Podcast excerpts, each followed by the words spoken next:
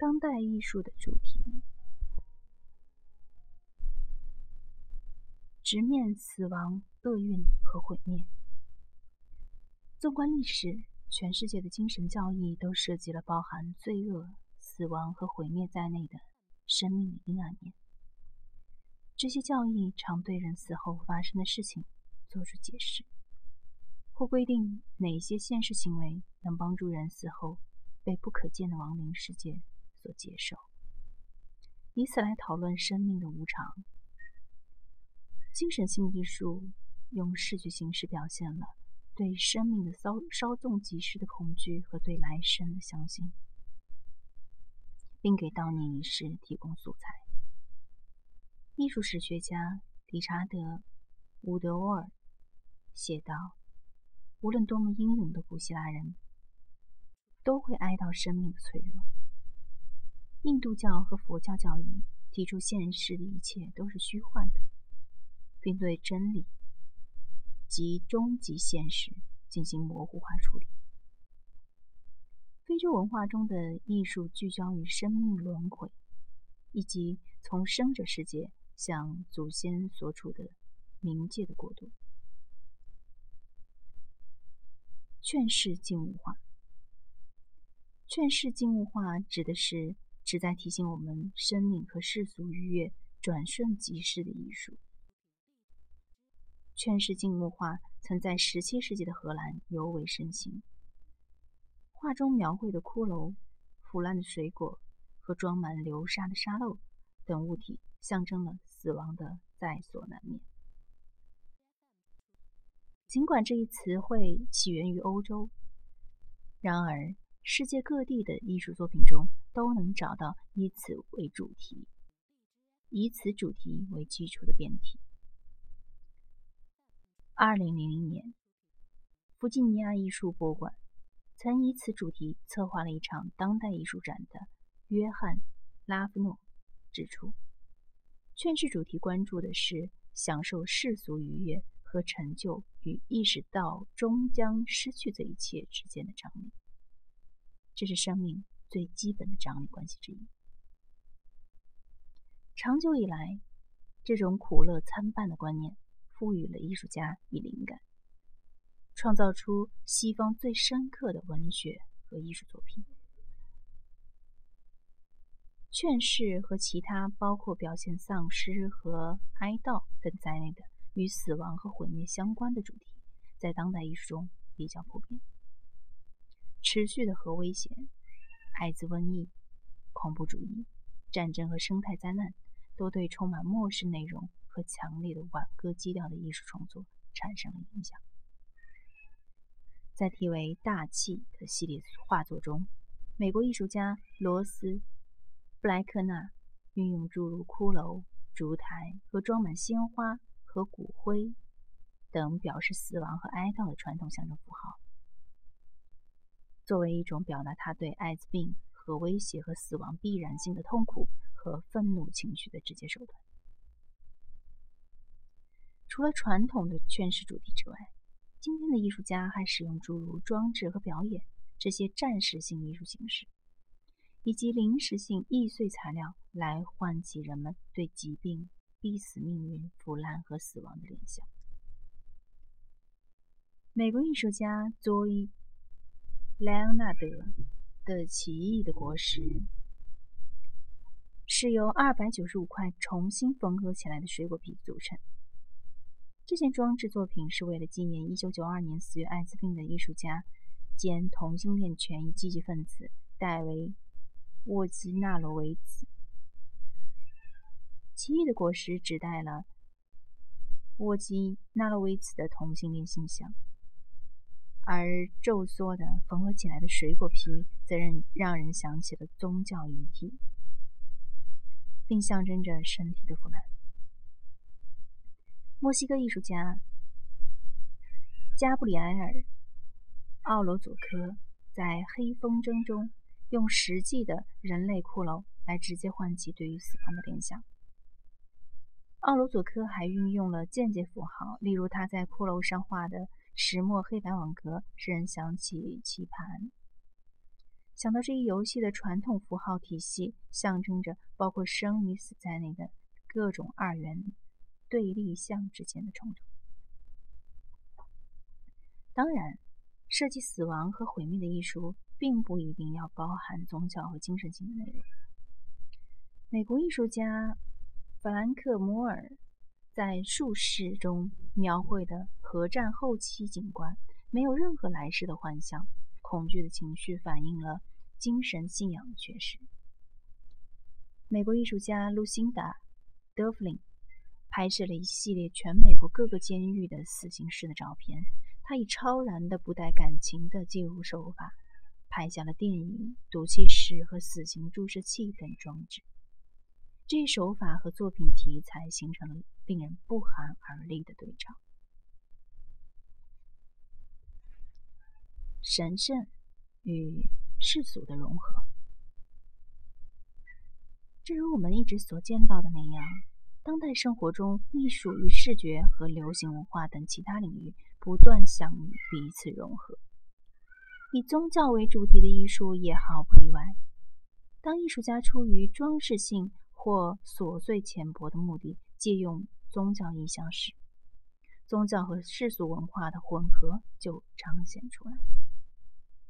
比如，杰夫·昆斯就将民间广为流行的圣人和天使的小型宗教雕像进行了挪用和放大。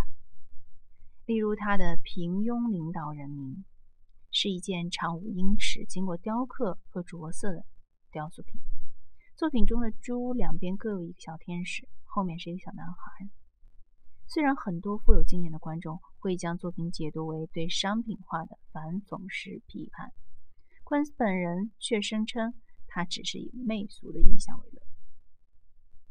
其他情况下，艺术家将流行文化中的世俗形象和肖像放入到宗教背景中。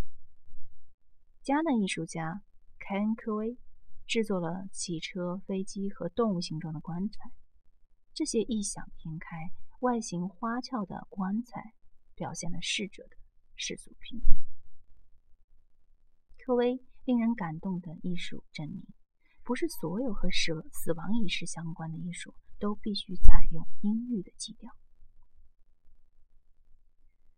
宗教和非宗教，或曰神圣与世俗之间的界限，并不总是泾渭分明。艺术家为了挑战宗教机构的合法性，会故意越界。可以说，在天主教环境中长大的塞拉诺和奥菲利。将宗教意象同世俗元素结合起来，在一定程度上是为了向当代天主教为何为神圣、何为神灵、舐犊神明或何为禁忌的观念发出挑战。这一视角来看，塞拉诺和奥菲利是在宣扬一种极端的宗教立场，即宗教。及基督教所信奉的化身上帝道成肉身，也包含排泄物是上帝世界的一部分。埃莉诺·阿特尼认为，天主教的视角是很容易就人类身体到底是上帝的理想化身，还是诱惑、污浊和罪恶的世俗载体这类问题产生相左的意见。在他看来，人类最大限度的性表达。腐烂肉身和死亡的恐惧，以及人们排泄和生理机能的直接表述，这些主题虽然不是天主教徒专属的领域，但是也和天主教的想象十分的匹配。在这个次主题的范围内，许多艺术家借用礼拜式展示形式来表现世俗英雄、新闻人物和流行文化中的偶像。比如来自密西西比州的伊兰·古德曼，用数十个猫王艾尔维斯·普莱斯利的图像和仿制遗物，创作了献给艾尔维斯的祭坛。一位名人去世后，人们自发的在公共场所用照片、鲜花和祭文堆成祭坛，是这种艺术实践较为通俗的方式。同样，生于加利福尼亚的艺术家杰弗里·瓦兰斯制作了普莱斯利在演唱会上仪式性的发给其歌迷的浸透汗水的围巾的复制品。挪用宗教形式和意象的动机会比较直截了当，例如阿玛利亚·梅莎·布恩斯发自内心的希望纪念他祭坛作品的女性。相反，古德曼和瓦兰斯。似乎是在以温柔的方式嘲笑许多对猫王顶礼膜拜的忠实歌迷。他们也许是请提醒观众去思考宗教膜拜和世俗的偶像膜拜之间的界限。从对神的膜拜过渡到对人类偶像的崇拜，会产产生怎样的后果？当一个社会的神和英雄都是存在于现实世界中的名人时，这又意味着什么呢？对神圣和世俗之间的融合进行探索的意向，并不一定和流行文化相关。巴西摄影师塞拉斯蒂奥·塞尔加多与以色列录像艺术家米贾·卢夫纳都属于在最世俗的人类环境中传达出神秘感的当代艺术家。瓦尔加多的照片表现了巴西金矿中劳作的人们。艺评家理查德·科克称其摄影作品具有一种神，具有一种圣经式的暗流。工人们攀爬木梯的拥挤场面看似就业中的事件，在我们看来，同样的描述也适用于卢夫纳的作品。画面中模糊匿名的人物，幽灵般的沿着中东战时那遥远的。荒芜的地平线排列成行。评论家迪埃里德迪认为，在当代世俗世俗的社会里，娱乐已经取代了宗教，但是宗教性依然存在。如今，人们在包括博物馆、摇滚乐演唱会、体育即兴场和大型购物中心在内的世俗空空间当中体验诸如。奉献或敬畏这类宗教感受，在这一趋势下，有人怀疑艺术是否能够继续有能力和观众来诉说人类内心深处的忧虑。当代艺术的未来走未来走向将取决于使世界和艺术界交缠在一起的多种。在实验数据的支持下，认知科学的发展。可能会产生关于意识、身体、审美经验和精神性之间的潜在关系的全新的见解。谁知道呢？不管怎么样，我们坚信未来，当代艺术家会像他们在过去的两万五千里年里做出的那样，继续徜徉在不断展开的大千世界当中，并创作出挑战我们去重新思考这个世界以及我们同宇宙之间的。关系的作品。